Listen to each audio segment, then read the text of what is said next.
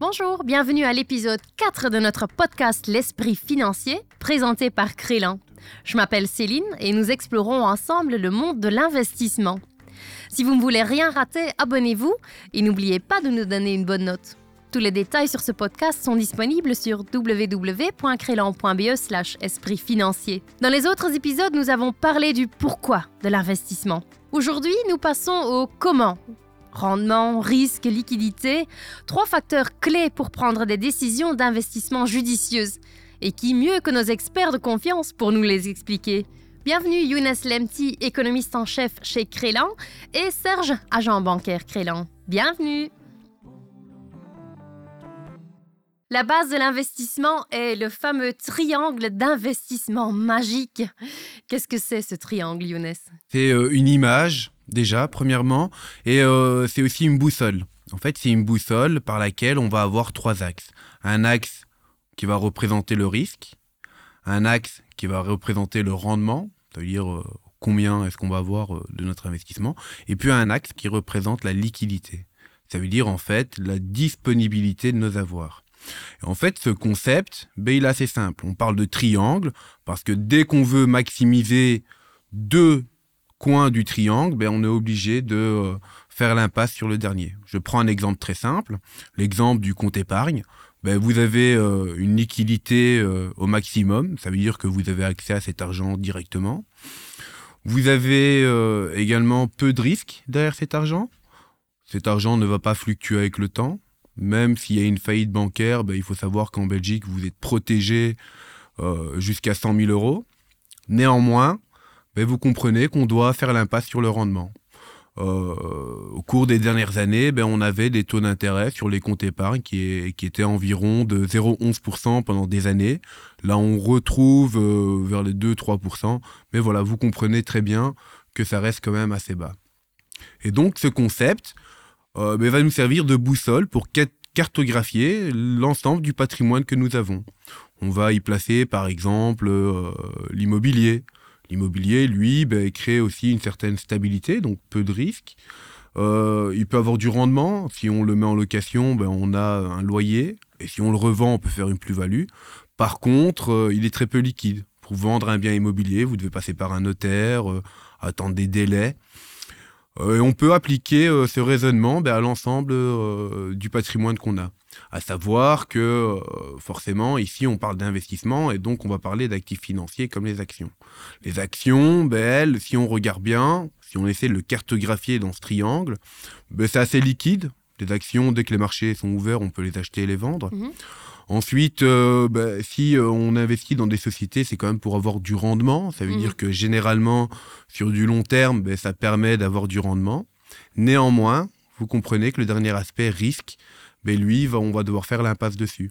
Et que donc, forcément, ben, on prendra beaucoup de risques sur des euh, actifs qui ont beaucoup de liquidité et beaucoup de rendement. Hmm. Est-il difficile de trouver le bon équilibre? Alors, comme vous le dites euh, très bien, c'est une question d'équilibre. Hein. Et donc, en effet, cet équilibre va dépendre de chacun, comment il se sent à l'aise. Si on a besoin d'argent à très court terme, donc d'argent très liquide, ben, il faudra avoir un peu d'épargne. Ça veut dire faire l'impasse sur le rendement. Euh, si on n'a pas besoin de cet argent et qu'on veut euh, euh, faire croître son capital, mais ben forcément, il faudra faire l'impasse sur soit la liquidité ou soit sur le risque. Et mhm. donc ici, l'équilibre ben, va se définir vraiment dans cette affectation de l'ensemble du patrimoine qu'on a au travers de cette boussole. Donc il va nous permettre, en effet, de trouver notre équilibre. C'est une mhm. boussole qui permet de trouver notre équilibre. Les marchés financiers changent constamment. Est-ce que ce triangle aussi évolue? Alors, euh, non, le triangle n'évolue pas. C'est vraiment une conception, c'est un concept, hein, c'est une image. Euh, et en effet, les marchés changent. Ben, ce que ça veut dire, si on l'interprète en termes de triangle, ça veut dire qu'il y a quand même beaucoup de risques. Mhm. Quand on dit que les marchés changent, ben, ça veut dire que les marchés sont risqués. Et donc, à ce moment-là, ben, on va le placer au niveau du coin euh, plus proche en tout cas du coin où il y a l'élément risque, le critère Mm. risque. Serge, cette idée de, de ce triangle me paraît logique. Maintenant, dans la pratique, comment est-ce que tu abordes le triangle auprès de tes clients? Comme Younes l'a dit, euh, le, le triangle est un concept, mais c'est un concept évolutif. Donc, en fonction des, des attentes du client, de son parcours de vie, il va avoir euh, différentes perceptions de, de- de ce concept.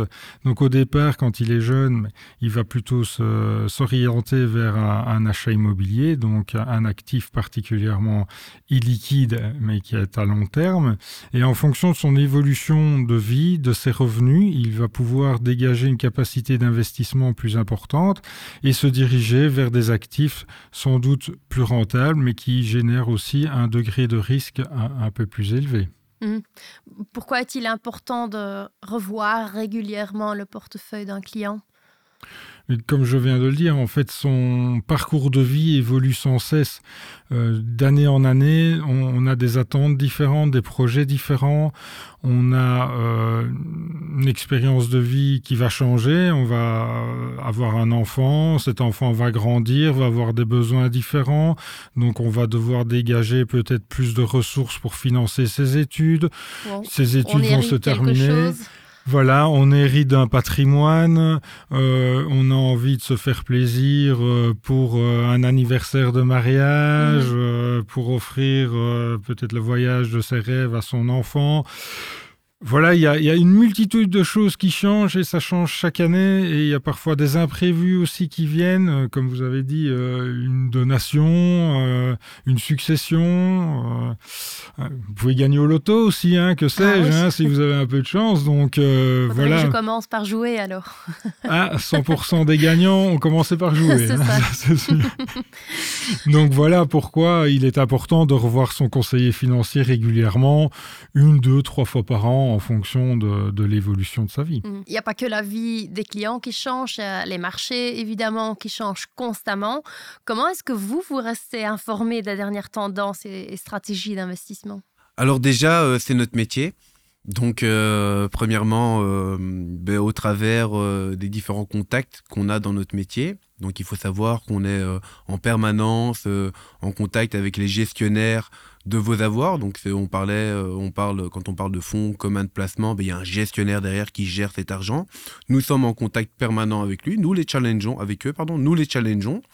Et donc, nous avons au travers euh, ce challenge, ben, quand même. un- échange d'informations. Ensuite, deuxièmement, ben, il est clair que euh, on a accès à un ensemble d'informations et, et de documentation qui vont nous permettre d'établir des bases logiques sur la gestion euh, d'un patrimoine.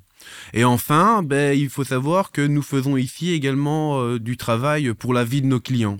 Et que donc forcément, ayant cette responsabilité, ben, on va aussi surtout analyser sur des délais un peu plus longs où cette information euh, à répétition ben, n'aura pas tellement d'impact. Je prends un exemple très concret.